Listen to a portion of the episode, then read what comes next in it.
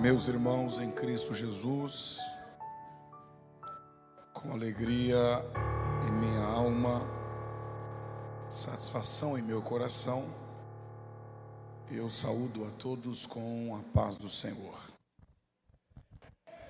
Satisfação imensa poder retornar a esta casa para juntamente celebrarmos gratidão a Deus por tudo quanto ele tem feito, por tudo quanto ele fez e por aquilo que ele ainda vai fazer. Quero dispensar honra em gratidão a Deus pela vida do anjo da igreja, pastor Augusto Gabina, sua digna esposa, missionária Débora, que as mãos do Senhor continuem estendidas sobre a vida deste homem de Deus, de toda a sua casa e da igreja que o Senhor Jesus tem confiado em suas mãos. Quantos querem ouvir uma palavra da parte de Deus? Diga amém. amém. Abra comigo a sua Bíblia no livro dos Atos dos Apóstolos, capítulo 2. Atos dos Apóstolos, capítulo de número 2. O tema que eu gostaria de ministrar esta noite tem a ver com avivamento e missões missões e avivamento. Atos dos Apóstolos, capítulo de número 2, do verso 1 ao verso 4. Quando achar, diga amém. Depois do culto, os nossos livros estarão ali na saída. Deus tem nos dado graça para escrever livros. Esses livros têm abençoado muito as igrejas por onde temos passado e também abençoado o nosso ministério. Estará à disposição dos irmãos, são três temas que nós temos ali. Dois livros sobre pregação, o discurso de Pedro e a pregação de Jonas. E um livro que escrevi juntamente com a minha esposa, que tem por título Marta ou Maria, Por que escolher uma se você pode ser o melhor das duas? Estará à disposição dos irmãos. Atos capítulo 2, verso 1, assim diz o texto sagrado. Ao cumprir-se o dia de Pentecostes, estavam todos reunidos no mesmo lugar. De repente, veio do céu um som, como de um vento impetuoso, encheu toda a casa onde estavam assentados, e foram vistas distribuídas entre eles línguas como de fogo, e pousou uma sobre cada um deles. E todos foram cheios do Espírito Santo e passaram a falar em outras línguas, conforme o Espírito lhes concedia que falassem e você diz amém. Meus amados e queridos irmãos, indubitavelmente a igreja do Senhor Jesus está vivendo os seus últimos dias, os seus últimos meses, os seus últimos anos quem sabe a última década na face da terra. E nesta última hora, diante desta última geração de crentes, a geração que vai ouvir o toque da última trombeta, a geração que verá o céu se abrir, a geração que não irá descer à sepultura, mas subir aos céus em um corpo de glória. Surge o seguinte questionamento: qual seria a maior necessidade da igreja nesta última hora, nesses últimos dias, nesta última geração. Diante deste questionamento, como um profeta de Deus, eu respondo com temor e grande tremor que a maior necessidade da igreja nesta última hora é de um grande, verdadeiro e genuíno avivamento. Avivamento foi definido por Abacuque como a manifestação da misericórdia de Deus em meio à sua ira contra o pecado de uma nação. De maneira, queridos, que, trocando em miúdos, Avivamento é um ato misericordioso de Deus. E a minha oração é que nesta última hora, Deus tenha misericórdia de nós e derrame sobre nós um grande, verdadeiro, genuíno e duradouro avivamento. Avivamento é diferente de ressurreição. Ressuscitar é pegar quem está morto e torná-lo vivo. Avivamento é pegar quem está vivo e torná-lo mais vivo ainda. Eu não sei você, mas nesses últimos dias eu estou clamando, pedindo, esperando e buscando um verdadeiro avivamento. Quantos acreditam que Deus vai avivar a sua igreja? Levante a mão e dê um brado de glória a Deus. Quando se fala de avivamento, nós logo nos reportamos a Atos dos Apóstolos, capítulo 2. Pois aqui está o maior de todos os avivamentos na história dos avivamentos do povo de Deus. Aqui estão as características, o paradigma, o exemplo, o modelo do que é e de como deve ser um verdadeiro avivamento. Pois Atos dos Apóstolos, capítulo 2, conta a história de como os primeiros cristãos foram cheios do Espírito Santo para fazer missões.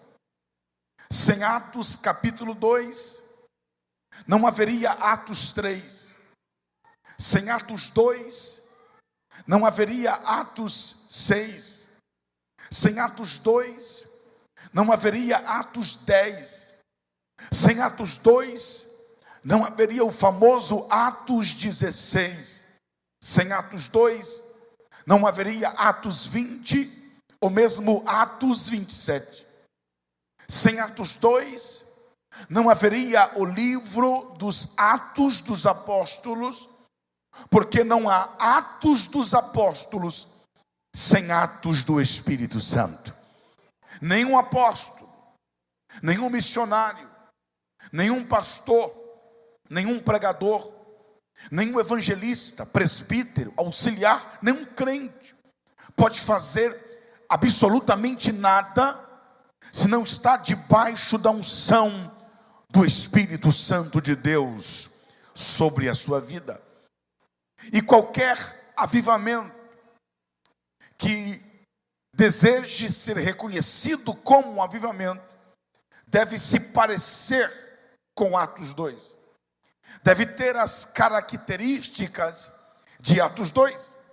Se não se parecer com Atos 2, pode ser qualquer outra coisa, menos avivamento.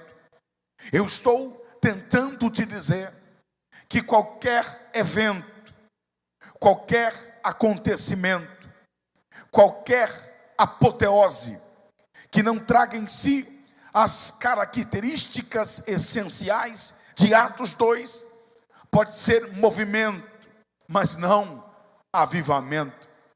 Pode ser animamento, mas não avivamento. Pode ser entretenimento, mas não avivamento. E nesta última hora, a igreja não está precisando de movimento, movimento já tem bastante. Nesta última hora, a igreja não está precisando de animamento, animamento é o que mais tem. Nesta última hora, a igreja não está precisando de entretenimento, a igreja está precisando de um grande avivamento. Pastor, quais seriam então as características de um verdadeiro avivamento? A primeira característica de um verdadeiro avivamento está em Atos dos Apóstolos, capítulo 2, versículo 1, quando o texto diz: Ao cumprir-se o dia de Pentecostes, estavam todos reunidos no mesmo lugar. Aqui está a primeira característica de um verdadeiro avivamento. Avivamento acontece no mesmo lugar. Vou repetir. Avivamento acontece no mesmo lugar. Tem gente que pensa que para viver um avivamento vai ter que mudar de lugar, vai ter que mudar de área, vai ter que mudar de igreja, vai ter que mudar de campo, vai ter que mudar de ministério. Mas Deus me trouxe aqui para te dizer que avivamento acontece no mesmo lugar. Não vai precisar mudar de igreja, não vai precisar mudar de área, não vai precisar mudar de ministério, de rua, de casa, cidade, ou mesmo mudar do país. Deus vai te avivar, é no mesmo lugar. Deus vai te abençoar, é no mesmo lugar. Deus vai te ungir, é no mesmo lugar. Deus vai te prosperar, é no mesmo lugar. Deus vai te levantar, é no mesmo lugar. Deus vai te consagrar, é no mesmo lugar. Só quem crê, levante a mão e dê um brabo de glória a Deus. Avivamento acontece no mesmo lugar. A pergunta é: que lugar era esse?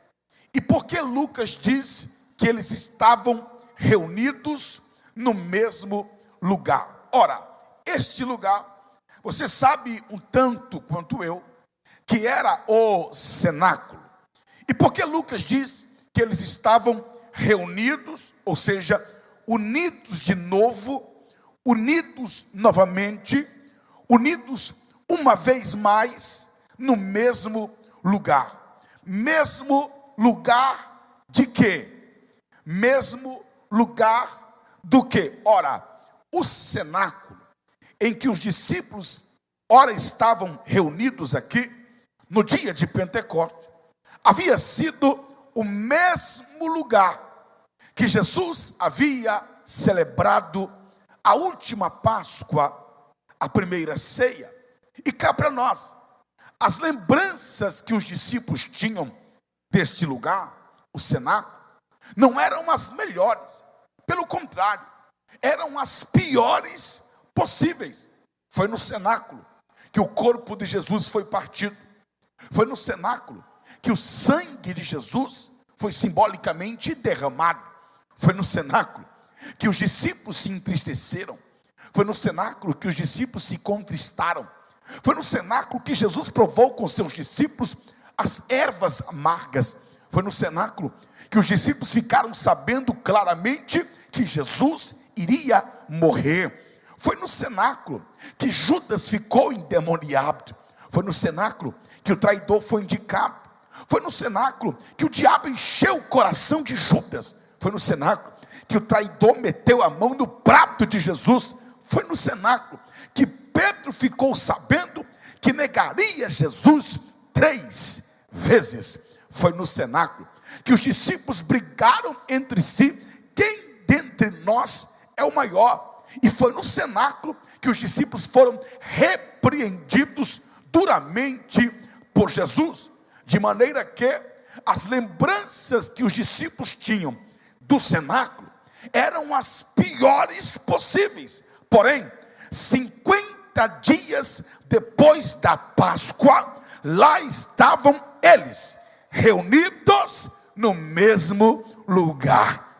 No mesmo lugar. No mesmo lugar. Por quê?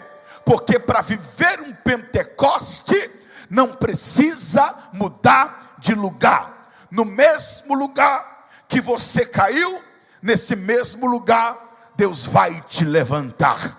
No mesmo lugar que você perdeu, nesse mesmo lugar, você vai vencer. No mesmo lugar que você chorou, nesse mesmo lugar, você vai sorrir. No mesmo lugar que você foi humilhado, nesse mesmo lugar serás exaltado. Mesmo lugar que você caiu, nesse mesmo lugar Deus vai te levantar. No mesmo lugar que você viveu uma Páscoa de dor amarga, de opressão, você vai viver um Pentecoste de avivamento na sua vida. Só quem crê que é no mesmo lugar, levante a mão e dê um brabo de glória a Deus. Enquanto eu estou pregando, eu estou me lembrando de Pedro. A Bíblia Sagrada diz que Pedro pescou a noite toda e não pegou nada. Mas a estrela da manhã brilhou na praia da Galileia e disse: Pedro, pescou alguma coisa? Pedro respondeu: Hoje eu não peguei nada. O mar não está para peixe. Ah, é, Pedro? É. Então faz o seguinte: entra no teu barco, pega a mesma rede, o mesmo remo, os mesmos pescadores e volta para o mesmo lugar, porque agora a pesca vai ser maravilhosa. Eu estou me lembrando de que em Jerusalém foi o lugar em que Jesus mais sofreu. Jesus nasceu em Belém, escondeu-se no Egito, foi criado em Nazaré, iniciou seu ministério em Cafarnaum, na Galileia. E quando Jesus resolveu subir para Jerusalém, em Jerusalém, Jesus foi vendido. Em Jerusalém, Jesus foi negado. Em Jerusalém, Jesus foi abandonado. Em Jerusalém, Jesus foi preso. Em Jerusalém, Jesus foi condenado. Em Jerusalém, Jesus foi cuspido, esbofeteado, espancado, esmurrado. Em Jerusalém, Jesus foi crucificado. Em Jerusalém, Jesus morreu. Mas ao terceiro dia, ele ressuscitou, subiu aos céus e vai voltar para reinar aonde? Na França, nos Estados Unidos, em Brasília. Não, ele vai voltar para reinar no mesmo lugar. Levante a mão que eu estou profetizando no mesmo lugar que você perdeu. Nesse mesmo lugar você vai ganhar. Porque avivamento acontece no mesmo lugar. Diga para alguém que está ao seu lado, diga, não vai precisar mudar de lugar. Diga, não vai precisar mudar de endereço. Deus vai te avivar é no mesmo lugar. Só quem crê, levante a mão, dê um brabo de glória a Deus para receber avivamento. Acontece no mesmo lugar. A segunda característica de um verdadeiro avivamento, ainda no verso primeiro, é que avivamento acontece em Pentecostes. E o que era o Pentecostes? Uma festa judaica, que acontecia todos os anos, 50 dias depois do sábado após a Páscoa. E o que era a Páscoa? Uma festa judaica, que sempre esteve contextualizada com morte. Na primeira Páscoa, morreram os primogênitos do Egito. Na última Páscoa, morreu Jesus, o primogênito de Deus. De maneira que Páscoa sempre esteve contextualizada com morte, com dor, com sofrimento. Se não percebam, na Páscoa, Jesus foi vendido. Na Páscoa, Jesus foi traído. Na Páscoa, Jesus foi negado. Na Páscoa, Jesus foi abandonado. Na Páscoa, Jesus foi preso, condenado, espancado. Na Páscoa, Jesus foi crucificado. Na Páscoa, Jesus morreu. Então, Páscoa fala de morte. Páscoa fala de dor. Páscoa fala de sofrimento. Páscoa fala de traição. Mas eu dou glórias a Deus, que sempre depois de uma Páscoa haverá um Pentecoste. Talvez eu estou pregando para alguém aqui que está vivendo uma Páscoa na sua vida, uma Páscoa na sua chamada, uma Páscoa no seu casamento, uma Páscoa na sua empresa, uma Páscoa na sua família, uma Páscoa de dor, uma Páscoa de traição, uma Páscoa de sofrimento, uma Páscoa amarga, uma Páscoa de prova, mas Deus me trouxe aqui e eu vim pregar para alguém: aguente a Páscoa, suporte a Páscoa, não desvia na Páscoa, não faça como Judas que morreu na Páscoa, porque a Páscoa vai passar e o Pentecoste vai chegar na sua vida. Eu estou pregando para alguém aqui que hoje está vivendo a Páscoa, mas amanhã tem Pentecostes para a sua vida. O problema é que tem gente que não pode passar por uma Páscoa que já vai logo mudando de igreja. Ouviu meu Deus ali no meio? Tem gente que não pode passar por uma Páscoa que ele já vai logo pedindo a carta.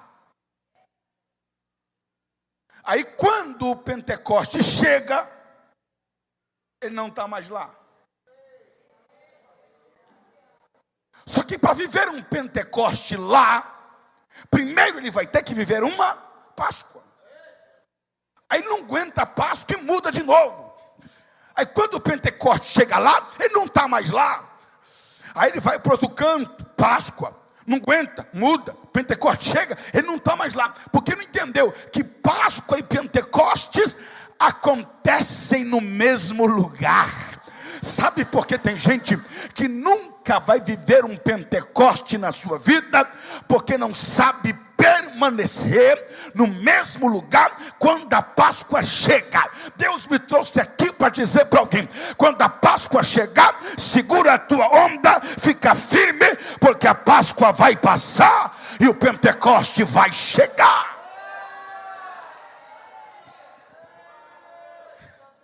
Páscoa e Pentecostes acontece no mesmo lugar.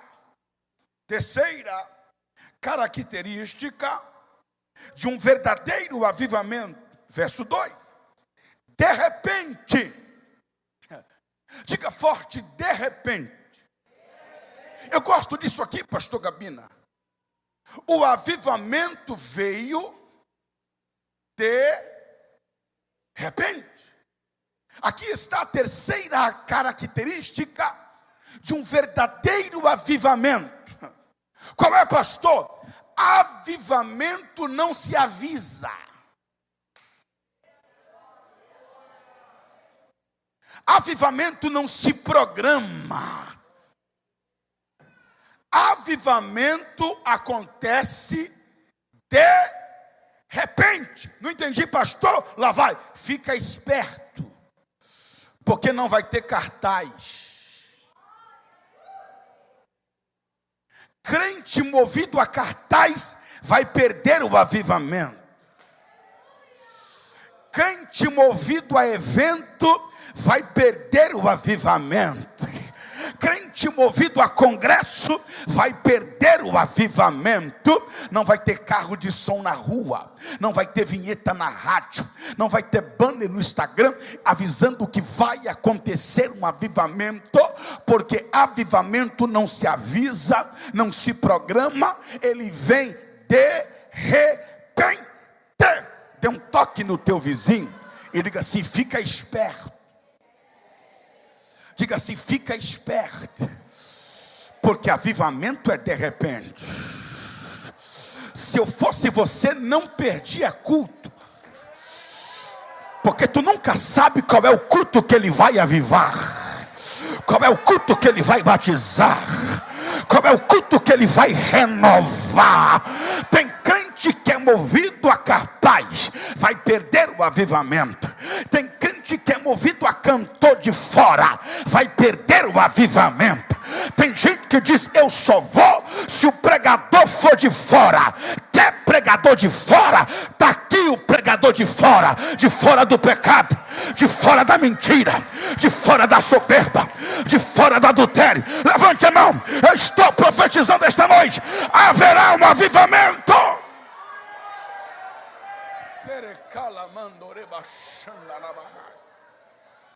E este avivamento não será avisado, não será programado. Este avivamento vai acontecer de repente. Quarto, avivamento. Hum. Versículo 2. A quarta característica de um verdadeiro avivamento é que avivamento traz som.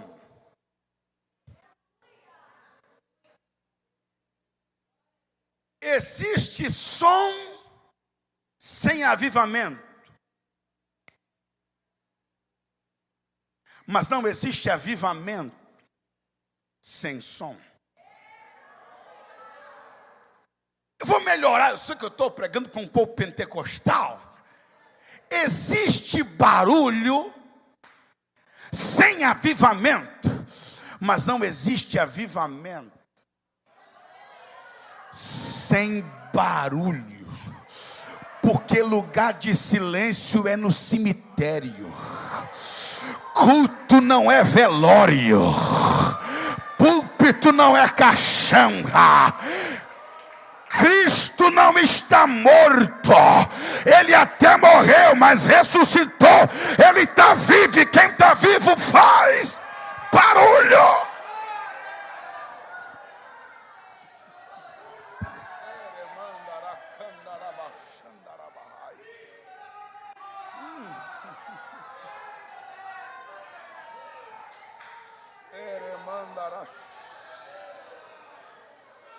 A Bíblia diz: os vivos, ainda repete: os vivos, estes te louvarão.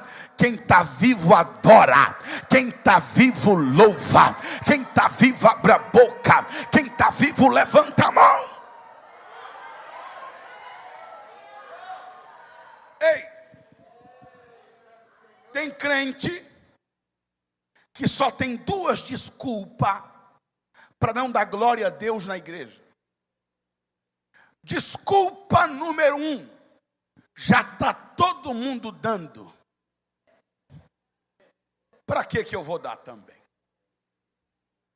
Desculpa número dois, ninguém está dando. Se ninguém está dando glória, ele não dá. Se está todo mundo dando glória, ele também não dá. Deixa eu te dizer uma coisa. No planeta Terra, existe 7 bilhões e 800 milhões de pessoas. Existe 8 bilhões, 8 pessoas do planeta Terra.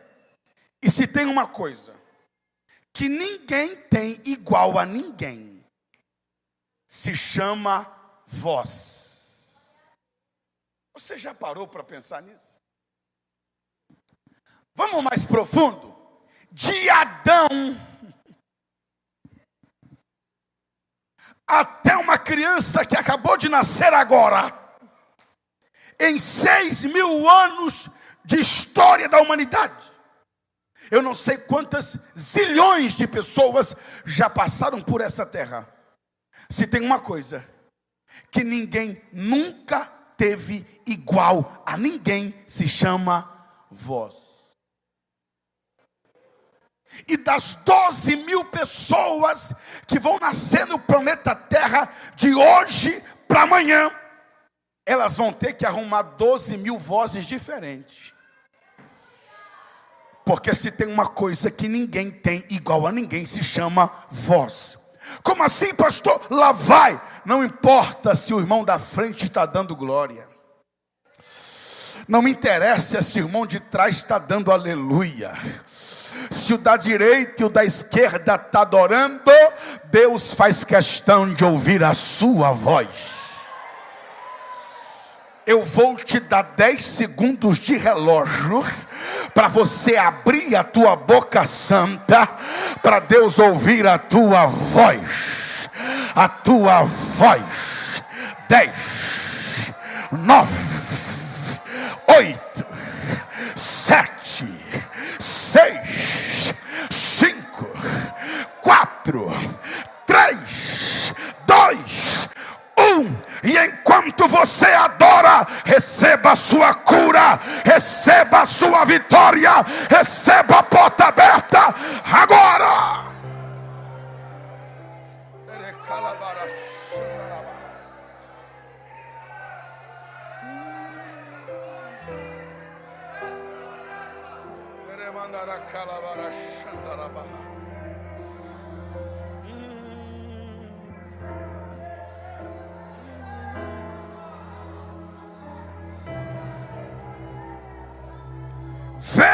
Do céu um som, como de um vento impetuoso. Eu estava estudando esse texto, me desculpem, mas eu estava estudando esse texto. E você sabe que a Bíblia não foi escrita em português? Jesus não falava português. Os apóstolos não falavam português. Aliás, o português nem existia. Que língua eles falavam? Eles falavam grego, hebraico, aramaico. Eu estava estudando esse texto na sua língua original, o grego. Me perdoem. E eu encontrei a seguinte expressão no grego: ascoltai. Diga forte, ascoltai. A palavra ascoltai foi traduzida para o português da seguinte forma: como de um vento. Só que a palavra ascoltai seria melhor traduzida da seguinte forma: trazido por um vento. Então o texto grego diz literalmente, de repente, veio do céu um som trazido por um vento.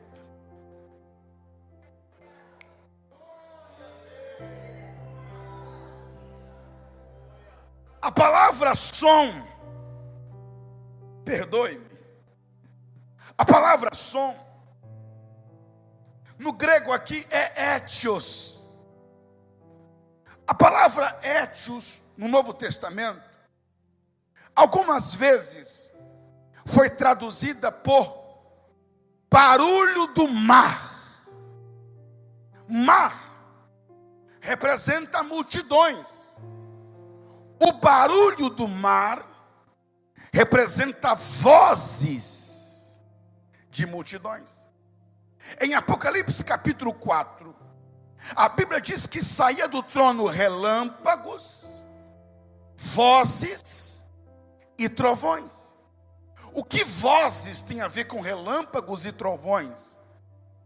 É que vozes ali é o barulho do mar foi traduzido por vozes.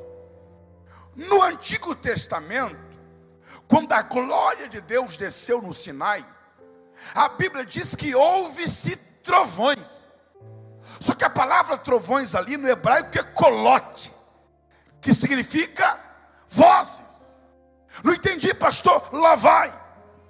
A palavra som aqui é um hebraísmo. O que é um hebraísmo? é uma figura de linguagem que não significa o literal da palavra, mas uma figura que aquela palavra representa. Logo, a palavra som aqui significa vozes. Ou seja, o texto grego, dentro do seu hebraísmo, está dizendo literalmente assim: de repente, veio do céu vozes trazidas por um vento. Você sabe que o vento tem essa função de levar o som, de trazer o som.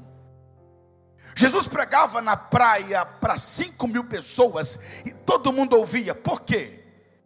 porque ele se posicionava de tal forma que o vento levasse a sua voz. Tanto é verdade que a palavra som aqui representa vozes, que no versículo de número 6, o texto diz que aquela voz está no texto e quando aquele som correu, na Almeida corrigida fiel, está som. Na tua versão aí está voz. Por que, que tem Bíblia que diz som? E tem Bíblia que diz voz. Porque som ali é voz.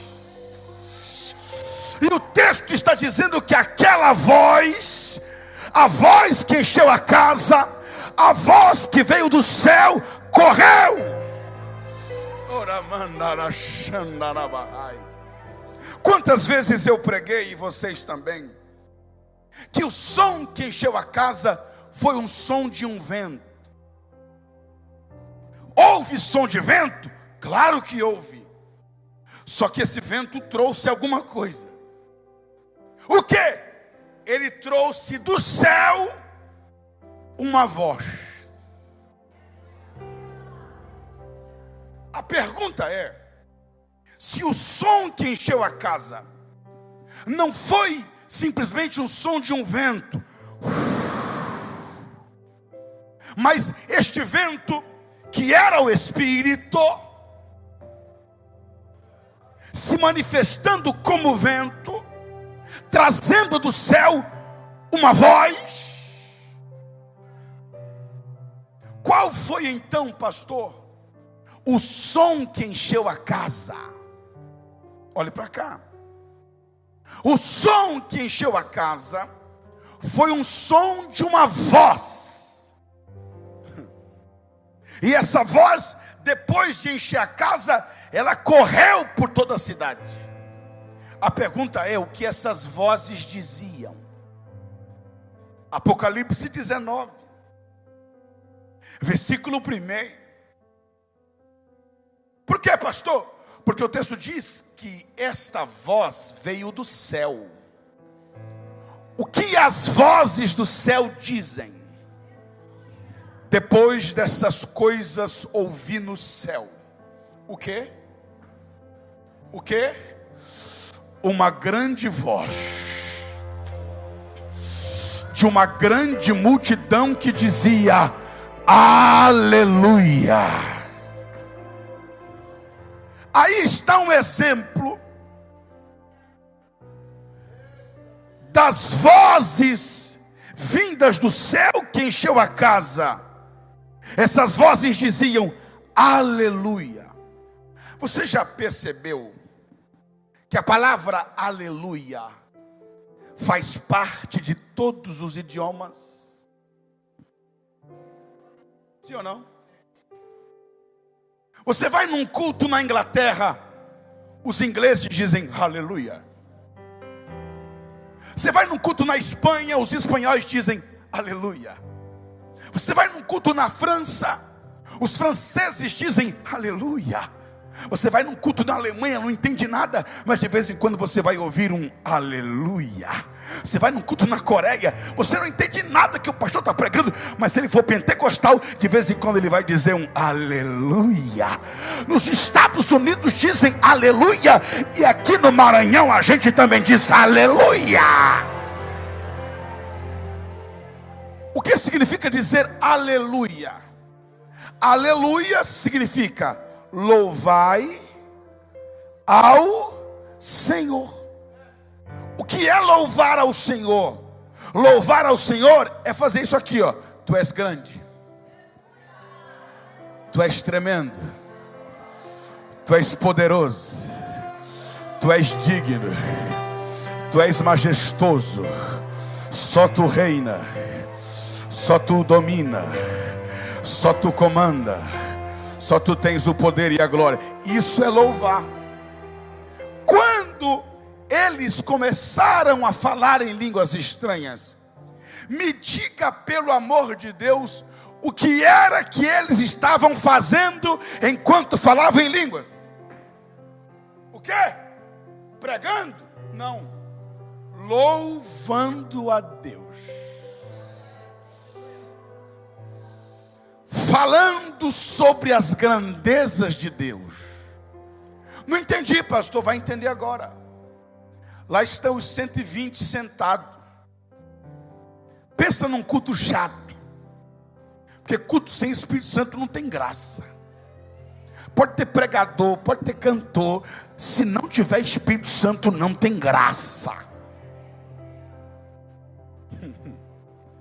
Pensa num culto chato estão 120 sentados, mas de repente entrou no cenáculo um barulho de vozes. Vozes vindas do céu, trazidas pelo vento do Espírito, e essas vozes diziam: Louvai ao Senhor, louvai ao Senhor, louvai ao Senhor, louvai ao Senhor, louvai ao Senhor, louvai ao Senhor, louvai ao Senhor, louvai ao Senhor, louvai ao Senhor.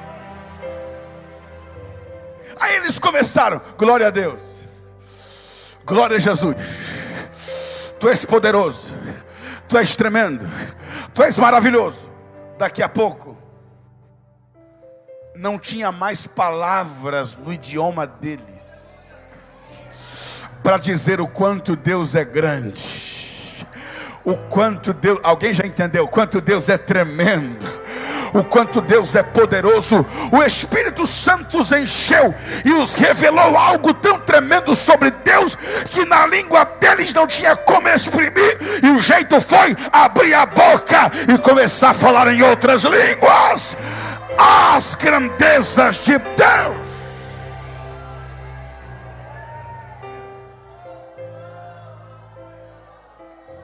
Sabe por que tem crente que vem para o culto e não fala em línguas?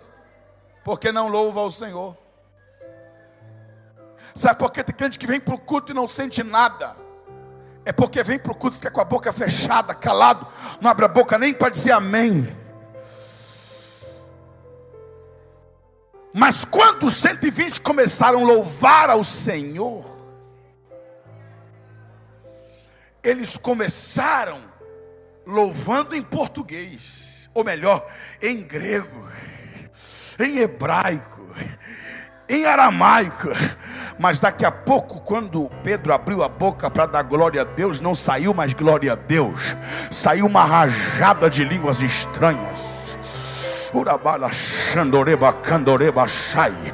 Quer falar em línguas, vai dando glória a Deus, aleluia, amém. Quer ser cheio, vai dando glória a Deus, aleluia, amém. Quer receber a enchimento do Espírito Santo, abre a boca e vai glorificando. Abre a tua boca e eu te encherei.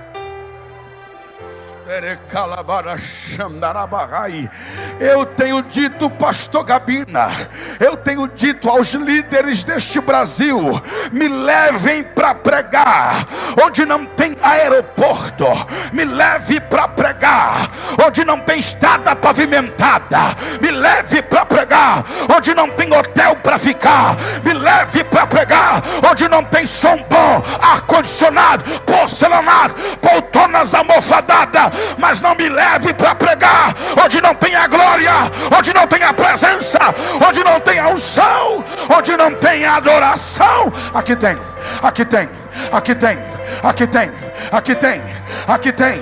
Levante a mão, adore, louve, celebre. Receba o Espírito Santo.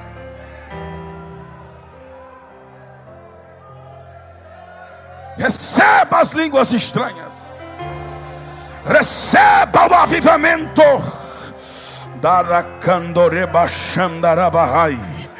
Daracandoreba Xandarabahai, Nerecalabara Xandoreba Sorecai. Lekatuta lava chote kote pote kete te te te te te. Rakataraba re kondore paya. Rekandore kondere kanda kondoya. Rakaturia sore kandore papaya.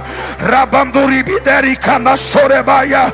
Labandore kandore kaya. Elibi lilionde kai. Rabonde gasia. Receba.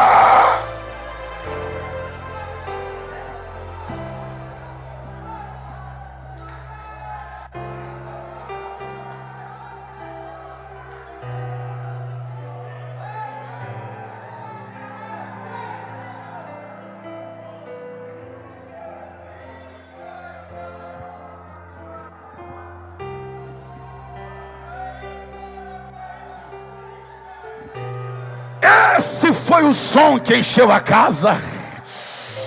Essa foi a voz que encheu o cenáculo. Este foi o som que saiu pelas ruas e atraiu as multidões.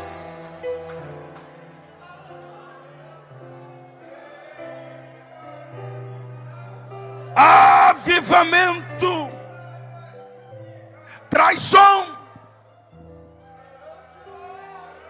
Quem não gosta de barulho, não vai gostar do avivamento. Eu não estou falando de gritaria, não estou falando de algazarra, bagunça. Eu estou falando de adoração.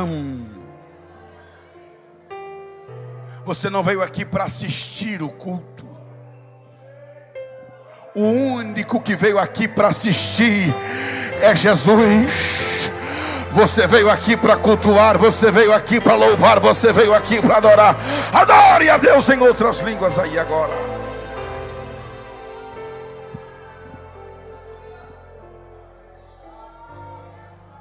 Avivamento traz som.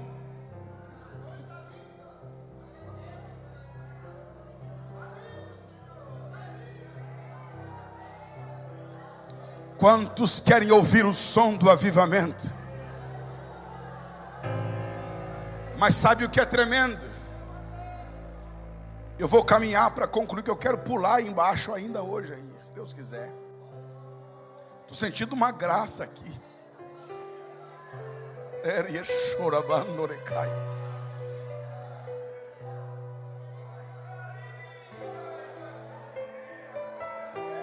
Avivamento não é só para os ouvidos, avivamento também é para os olhos, porque o verso 3 diz: E foram vistas. Quantos querem ouvir o avivamento? Quantos querem ver o avivamento? Avivamento não é só para se ouvir, avivamento também é para se ver.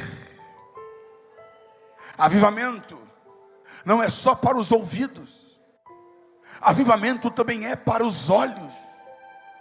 Em um verdadeiro avivamento, existe um som para se ouvir e um sinal para se ver. Problema é que a gente está ouvindo muito e vendo pouco. Aonde estão os sinais? Onde estão os milagres? Que eram tão comuns. Eria chorabarrai. Não basta ouvir, nós precisamos começar a ver os sinais da graça multiforme de Cristo. Foram vistas, pastor, o que eles viram? Línguas como de fogo. Diga forte: línguas como de fogo. Você já percebeu que a chama de uma vela tem o formato de uma língua? Quem já viu uma vela acesa aqui? Levante a mão. A chama de uma vela tem o formato de uma língua, sim ou não?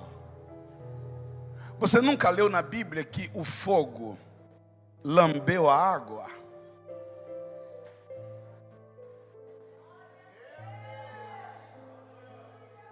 O que eles viram?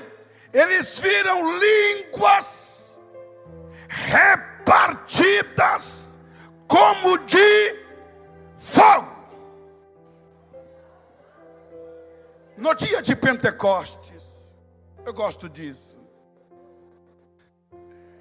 O Espírito Santo se manifestou de duas formas.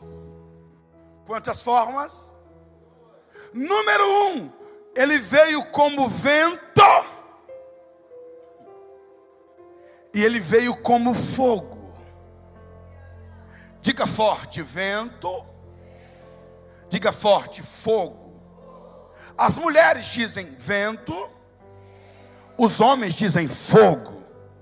Vou dar mais uma chance. As mulheres dizem vento e os homens digam fogo.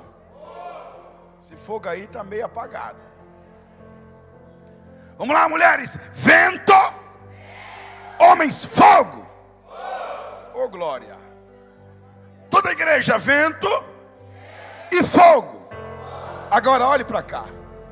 Vento mais fogo dá o quê?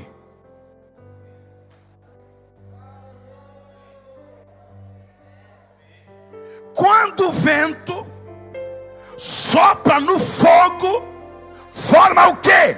Forma uma labareda.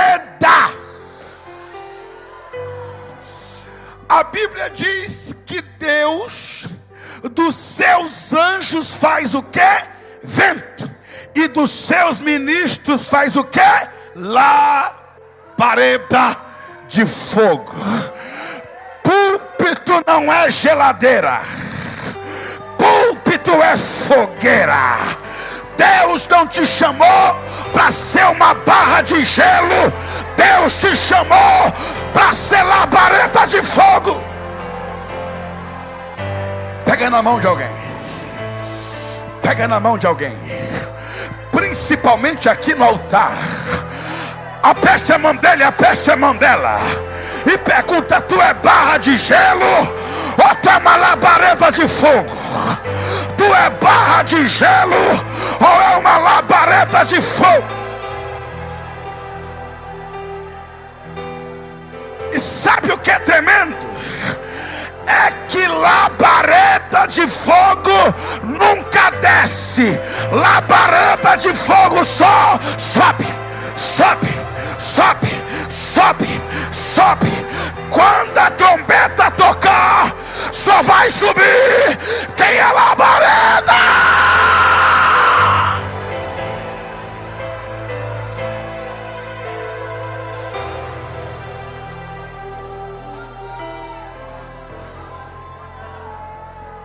Só vai subir quem é labareda. Só vai subir quem é labareda.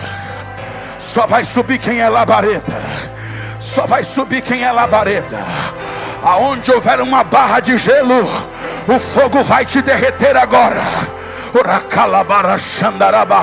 Receba uma labareda na sua cabeça.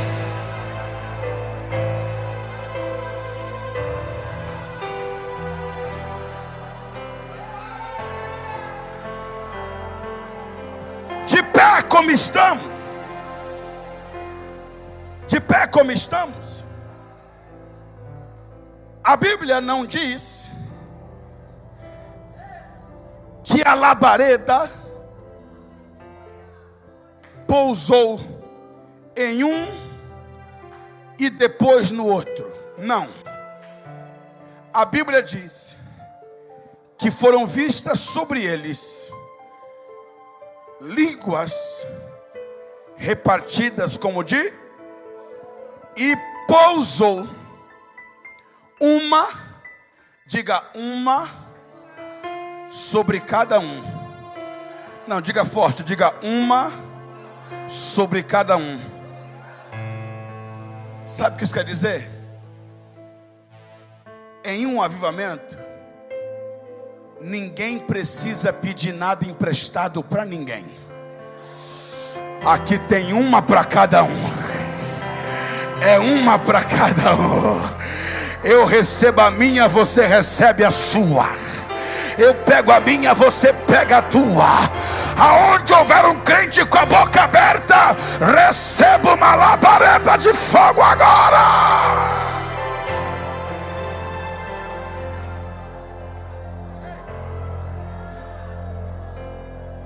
No Antigo Testamento, o Espírito Santo entrava nele,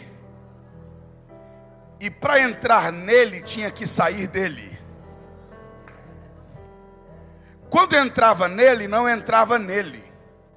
E se o Espírito Santo quisesse usar ele, tinha que sair dele. Mas no dia de Pentecoste, a língua de fogo pousou sobre ele se repartiu, pousou sobre ele, se repartiu, pousou sobre ele, se repartiu, pousou sobre ele, se repartiu, pousou sobre ele, e foi enchendo um por um, até que todos, todos, todos, todos, todos foram cheios do Espírito Santo. Diga forte, todos, porque avivamento acontece no mesmo lugar. Avivamento acontece em Pentecoste. Avivamento acontece de repente. Avivamento traz som. Avivamento também é para os olhos. Avivamento é para todos. Agora olhe para cá. Todos que estão aqui hoje são cheios do Espírito Santo? Não. Não. Todo mundo que mora em São Luís são cheios de Espírito Santo? Todos os que moram no Brasil ou no planeta são cheios do Espírito Santo? Mas Jesus disse: nos últimos dias derramarei o meu espírito sobre todos. E por que que todos não são cheios? Porque todos aqui não é quantidade todos aqui é qualidade. Como assim? A Bíblia diz que o Espírito Santo, nos últimos dias, viria sobre todos os tipos de pessoas. Então ele não virá sobre todas as pessoas, mas sobre todos os tipos: filhos e filhas, jovens e velhos, servos e servas. Por quê? Porque o Espírito Santo não faz acepção de sexo, ele vem sobre homens e mulheres. O Espírito Santo não faz acepção de idade, ele vem sobre jovens e velhos. O Espírito Santo não faz acepção de classe social, ele vem sobre servos e servas. Só que aqui, quando o texto diz que todos foram cheios do Espírito Santo, está falando dos 120. Está falando de quantos? Só que tem um detalhe, pastor Gabina. No capítulo 1, Jesus não prometeu que iria batizar os 120. Não. Ele prometeu que ia batizar os discípulos. Está no capítulo 1, versículo 5. Porque João, na verdade, batizou com água, mas vocês, vocês quem? Os 120? Não, os discípulos, vocês sereis batizados com o Espírito Santo, não muito depois desses dias. Então Jesus não prometeu que ia batizar os 120, ele prometeu que ia batizar os discípulos. Só que cada um dos discípulos levou 10. Pedro, tu vai no culto? Vou. Tiago, tu vai também? Eu vou. João, tu vai? Não perco por nada. Vai sozinho? Vou não, vou levar os filhos. Vou levar as filhas. Vou levar os jovens. Vou levar os velhos. Vou levar os servos. Vou levar as servas. E aconteceu que no dia de Pentecoste, Jesus batizou os discípulos e batizou quem eles levaram. Porque Jesus vai encher você e vai encher quem você trouxe. Vai encher você e vai encher a tua família. Vai encher você e vai encher a tua casa. Quem crê que a promessa é para você e para quem você trouxe.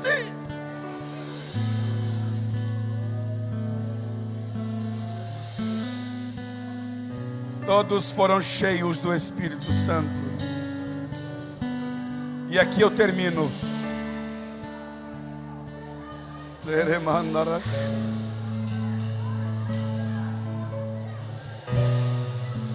Vai encher você e quem você trouxe. Vai encher você e quem você trouxe. Eu não sei se você veio sozinho ou se você trouxe alguém, mas a graça que está aqui vai encher você e vai encher quem você trouxe. vai encher você e a sua família. Agora, deixa eu concluir. Porque o texto diz que eles começaram a falar em outras línguas, conforme o Espírito lhes concedia que falassem. Geralmente a gente diz que no dia de Pentecostes, eles falaram línguas humanas. Só que tem um detalhe. A Bíblia não diz que eles falaram línguas humanas. Não. A Bíblia diz que aqueles homens os ouviram falar na sua língua materna. Repete isso aqui. A Bíblia não diz graficamente que eles falaram a língua materna daqueles homens. Não. A Bíblia diz que eles ouviram. Cada um falar na sua própria língua. Ou seja, não foram eles que falaram egípcio, acádio, sumério. Foram os homens que ouviram eles falando acádio, eles falando egípcio, eles falando assim, eles falando a língua materna deles.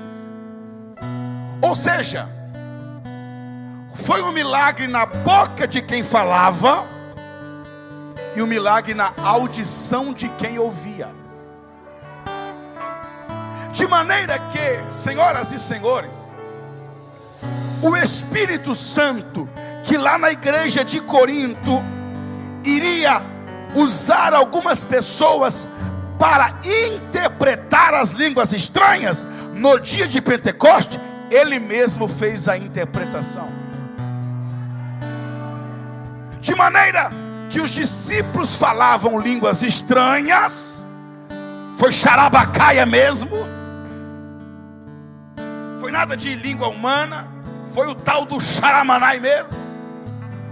Mas enquanto eles falavam xaramanai, aqueles homens ouviam a língua deles. Tanto é verdade que eles ficaram confusos. Por quê? Porque o verso 7 e 8 diz: Estavam, pois, atônitos, vede, não são porventura galileus, esses que aí estão falando, e como os ouvimos falar, cada um na nossa própria língua, ou seja, vou dar um exemplo. Vamos supor que tinha lá um alemão. O alemão disse: Estão falando a minha língua. Aí o egípcio disse: Não, estão falando a minha língua. O assírio: Não, eu estou ouvindo é a minha língua.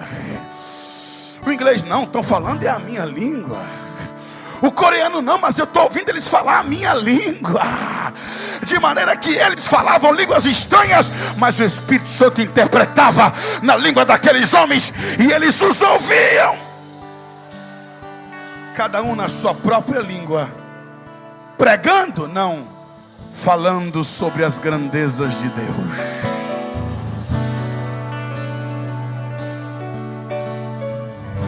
Aí você diz, pastor, qual foi o resultado deste avivamento? E por que, que o tema da mensagem é avivamento e missões? É porque o resultado deste avivamento foram três mil almas. Agora olhe para cá. No dia de Pentecostes, Houve vento, diga vento. Fogo, diga fogo. E línguas, diga línguas. Mesmo assim, Pedro pregou.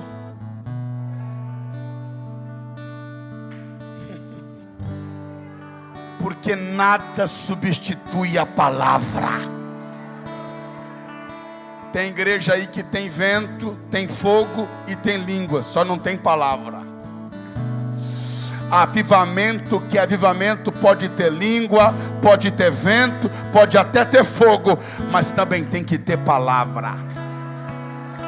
As três mil almas não se arrependeram quando o vento soprou, quando o fogo pegou, ou quando viram eles falando em línguas. As três mil almas se converteram quando Pedro se levantou, abriu a boca e pregou a palavra, pregou a mensagem do céu. Precisamos nesta última hora de um avivamento. Não para ficarmos simplesmente falando em línguas aqui dentro. Precisamos de um avivamento que nos leve a pregar o evangelho lá fora. Língua não produz arrependimento. Vento não produz arrependimento. Fogo não produz arrependimento mas a palavra pregada produz arrependimento. Diga forte: precisamos, nesta última hora, de um avivamento, não apenas para falar em outras línguas aqui dentro, mas um avivamento que me leve a pregar na minha própria língua o Evangelho lá fora. Precisamos ter um avivamento que nos leve a ganhar almas para Cristo, a resgatar o maior número de almas para o reino dos céus.